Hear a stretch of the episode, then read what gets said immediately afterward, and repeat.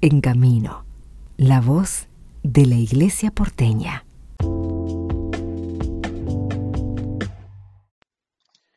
Queremos conocer más acerca del Concilio Vaticano II, por eso conversamos con el padre Andrés Dicio, él es profesor de teología. Bueno, padre, este, este hecho tan importante en la vida de la Iglesia nos ha marcado, ¿no? Contanos un poco sobre, sobre el concilio.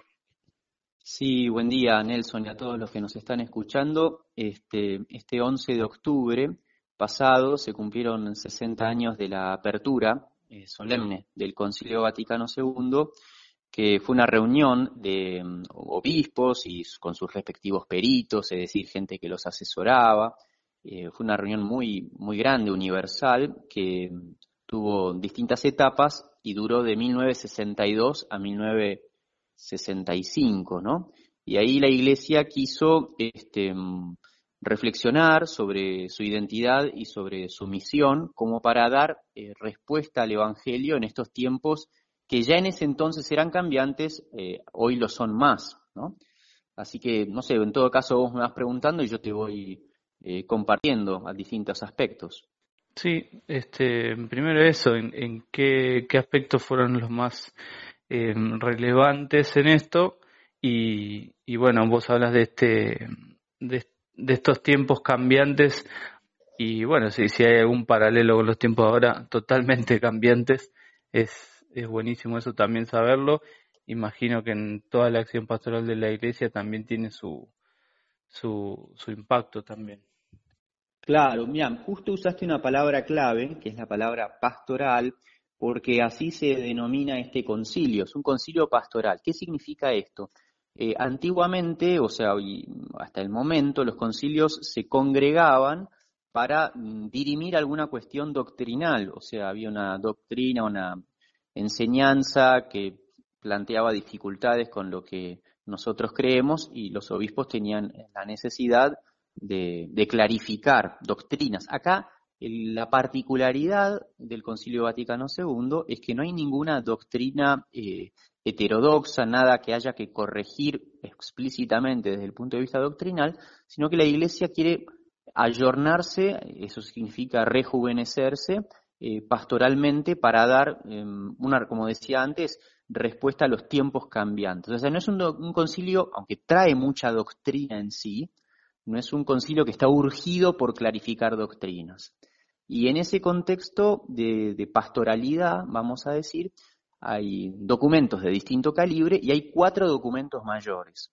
Bueno, uno está eh, dirigido a la liturgia, otro está eh, referido a la palabra de Dios, la revelación, el tercero, podemos decir, referido a la iglesia en su misterio íntimo y el cuarto es la iglesia de cara al mundo, cosas que muchas veces nos preguntamos, este, bueno, cómo la iglesia tiene que hacerse presente en las realidades temporales, eh, la política, la economía, el trabajo, el deporte, la familia, bueno, toda esa ida y vuelta entre la iglesia y la sociedad eh, fue abordado en el documento que se conoce como Gaudium et Spes. Entonces ahí tenemos cuatro eh, focos o faros, como lo quieras llamar, conciliares, que podemos, si querés, empezar a conversar un poquito de cada uno, porque yo creo que revisándolos eh, se ve un poco eh, el aporte que ha hecho el concilio a nuestra vida eclesial, ¿te parece? Sí, sí, sí, totalmente. Bueno, mira, eh, vos me interrumpís, no quiero extenderme en tipo monólogo, pero el tema de la liturgia, o sea, somos muy conscientes de que la vida de la iglesia se talla grandemente en torno a las celebraciones. Por poner un ejemplo muy gráfico, el hecho de que haya pasado la celebración de la misa del latín a la lengua eh, vernácula, se dice, es decir, a la lengua que cada uno habla normalmente en su país, eso es un cambio muy notable. Y mm, bueno, se, procuró que los fieles pudieran eh, participar eh, más activamente y activamente no es solamente porque hagan o digan cosas, sino que estén como más compenetrados, más eh, entendiendo en la medida de lo posible eh, lo que este misterio representa. Así que ahí aparece todo el tema de la catequesis litúrgica, bueno, eh, de poder participar de una manera más consciente, más fructuosa, se dice. Así que ahí tenemos un mundo que ha evolucionado bastante, por momentos, como todos los cambios, eh, no es tan fácil encontrar el equilibrio, el punto medio. Vos sabés que eh, los movimientos pendulares son una dinámica humana y hay, hasta que uno encuentra el equilibrio. Así que eso con respecto a la liturgia, que es algo muy, muy tangible, muy a la mano. Después del tema de la palabra, Nelson, que es hoy en día, gracias a la imprenta, Internet, el acceso a la Biblia es eh, muy fácil. Y bueno, yo creo que un logro conciliar es haber puesto a la palabra de vuelta en el centro. Em, se lee mucho más la Biblia, se le estudia y todos entendemos que la palabra de Dios em, es el centro de nuestra fe. Pero quiero aclarar que palabra de Dios no es solo la Biblia, viste que a veces pensamos eso, pero palabra de Dios es Jesús, el Hijo del Padre, la palabra de Dios. Y nos llega a nosotros por la escritura, pero también por la tradición. Y bueno, todo eso fue objeto de reflexión en el concilio. Este, y yo ahora pasaría a, hablar de la iglesia en esos otros dos documentos, algo que a vos te surja alguna pregunta, comentar. No, no, no, eh, padre, lo que pienso es que hace unos, hace un año hablábamos de nueva normalidad y muchas de las cosas que comentás para nosotros hoy o para los, para ciertas generaciones, lo que viven parece que siempre fue así y sin embargo en, en lo que vas comentando estamos viviendo ese cambio que, que, que surgió o nació en, el concilio. Me queda pensando en eso y me queda pensando eh, que bueno, hay un gran porqué en todo esto, ¿no? Eh, sí, mira, bueno, lo de la nueva normalidad es interesante lo que decís, porque cuando uno vive poco, eh, tiende a juzgar eh, todo desde su experiencia. Por eso es tan importante eh, estudiar y escuchar a los mayores, que son como los depositarios de esa sabiduría acumulada, de esa experiencia, para no absolutizar el tiempo presente. ¿no? Y eso es lo que llamamos teológicamente tradición. Entonces, si bien hay cambios, hay que ponerlos siempre en contexto para no estar eh, todo el tiempo viviendo mi realidad aislada de lo que es la iglesia de todos los tiempos. Así que, como vos decís, qué sé yo, el tema de la, de la misa, el desafío que nos da la virtualidad, bueno, este, o valorar incluso positivamente que la palabra de Dios hoy sea algo tan a mano. Totalmente, sí, sí, sí. Sí, eso y también de, muchas cuestiones eh, acá por ahí no sé si el cristiano a pie, pero el que al que está comprometido con una comunidad y demás, eh, muchas veces eh, hablando con sinceridad uno dice, bueno, pero esto debería cambiar o esto debería o deberíamos tener más participación, no sé. Bueno, hubo somos parte, como vos decís, de una historia que de alguna manera, digamos, celebramos un tiempo, pero en la historia de la humanidad no es tanto. Venimos eh, como iglesia eh, acompañando esos cambios. Entonces, por ahí eh, lo que es exactamente lo que vos decías, pero pensado en, en la vida y en, y en cuestiones que muchas veces hoy en las comunidades es, es parte o de discusiones o demás, decir, bueno, somos parte de esta, de nuestra nueva etapa de la iglesia donde, donde todo vuelve a reflexionarse, creo, en función de, de, seguir siendo fieles al Evangelio. Claro, hay, hay una palabra clave, Nelson, que es la palabra recepción, que siempre los concilios tienen una historia de recepción, se dice. O sea, cómo va derivando ese acontecimiento, eh, cómo se lo va acogiendo. A veces se lo acoge eh, más fácil, a veces más difícil, con turbulencias.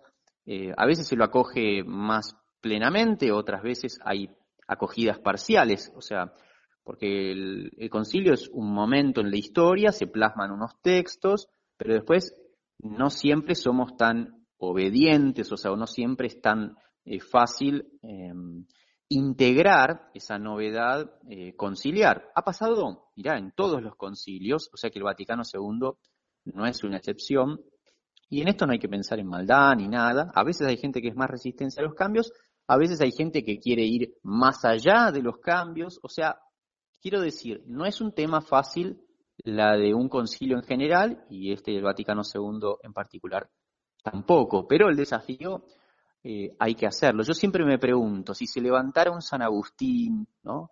Una Santa Teresita, una Santa Mónica, ¿se sentirían en casa en nuestra iglesia? Ojalá que sí, ¿no? porque eso significaría que nos fuimos ayornando en fidelidad al Evangelio, como vos decías. Así que... ¿Te parece terminemos con los, con los otros eh, puntos? Así, así seguimos reflexionando.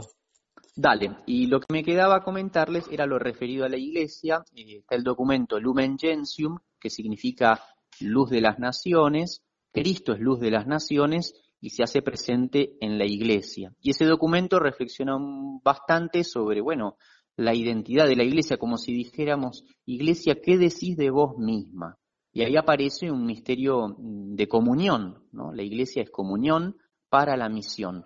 Este, y acá todo el desafío de, de estar unidos en nuestras respectivas diversidades, en nuestras legítimas diversidades, qué sé yo, laicado, clero, obispos, eh, presbíteros y demás. O sea, cómo cada uno en la iglesia ocupa su lugar para gloria de Dios, ¿no? Y no queriendo rivalizar ni, ni, en contradicción, sino en una verdadera eh, sinfonía de amor y de servicio, podemos decir. Eso sería la Lumen Gentium. Eh, y después está la famosa Gaudium et Spes, que significa eh, gozo y esperanza, ¿no? y donde la Iglesia quiere mostrarle al mundo que es portadora eh, de gozo y de esperanza, pero que también se hace cargo de las tristezas y las angustias. O sea, lo que le pasa al mundo, la Iglesia lo quiere vivir con, eh, con él. Así que, y bueno, ya te decía, cómo se articula la política y la religión. A veces vemos que puede haber una cierta rispidez entre, qué sé yo, las autoridades civiles, sean municipales, provinciales o nacionales, y, las autoridades de la iglesia, hasta cuándo le toca la competencia de uno y de otro. Es un tema viejísimo, llevémoslo al emperador y al papa, por decir algo, antiguamente, siempre ambos van a estar tentados de inmiscuirse en eh, la esfera ajena. Y bueno, es importante que cada uno eh, respete la, esfera eh, del otro. Y diría más, algo lindo del Concilio Vaticano II es que mm, procuró una apertura al mundo, o sea, no sin tanto prejuicio, como decir, bueno, el mundo eh, tiene cosas para, para mostrarnos, tiene cosas lindas para ofrecer, y no hay que ir con tanto miedo, con tanta belicosidad, con animosidad, sino que hay que ir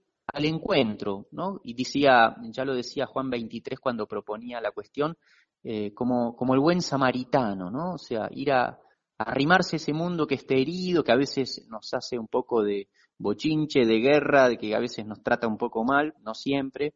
Y bueno, y escucharlo, cuáles son las heridas y que Jesús vino para todos. Entiendo de post sino de Buenos Aires, muchas de las palabras y menciones que haces se nos vuelven a hacer presente también. Eh, vos notás que en la misión de la iglesia en Buenos Aires eh, podemos tomar o releer o acercarnos otra vez a estos documentos para, para alguna manera eh, darnos cuerpo en la, en la misión, para, para poder releer esto y y nada, conectarnos un poco más también con el espíritu sinodal que estamos viviendo? Sin duda, sin duda. Vos sabés que, bueno, todos los papas eh, últimos, desde ya Francisco, han dicho que el Vaticano II es la brújula eh, de la Iglesia del tercer milenio, o sea, todavía no hemos terminado de asimilar esas riquezas. Y yo lo que, lo que aconsejaría es eh, simplemente leer los textos como una primera manera de ser fieles al concilio, ¿no? porque no se puede a veces si uno mm, olvida los textos, puede, la memoria nos falla y nos traiciona y uno por ahí se queda con, partes del asunto. Entonces, leer los textos serenamente, que están escritos en un lenguaje bastante accesible, cualquier, cualquier persona eh, los puede entender. Y bueno, ahí uno va entrando en, la gracia del concilio, a través de los textos. Yo realmente recomendaría mucho eso para renovarnos como iglesia eh, mundial, nacional y también, por supuesto, nuestra diocesana de Buenos Aires. y, sí, esa salida al mundo, ¿no? Ese deseo de, de sínodo, de que caminar juntos. Yo creo que que no se trata de inventar nada nuevo, sino de reencontrarnos con nuestras raíces y el concilio las ofreció muy bien, de manera muy, muy amena, muy clara, muy para nuestro tiempo. Bueno, Padre, muchísimas gracias eh, por tu tiempo, esto tan valioso que tenemos, y, y por orientarnos un poco a, volver a releer eso, a los que ya calculo que esa invitación es para todos, ¿no? Al que nunca lo leyó o al que lo leyó muchas veces. Este, Así que muchísimas gracias por esto, padre. Por favor, un gusto, Nelson. Te mando un abrazo grande.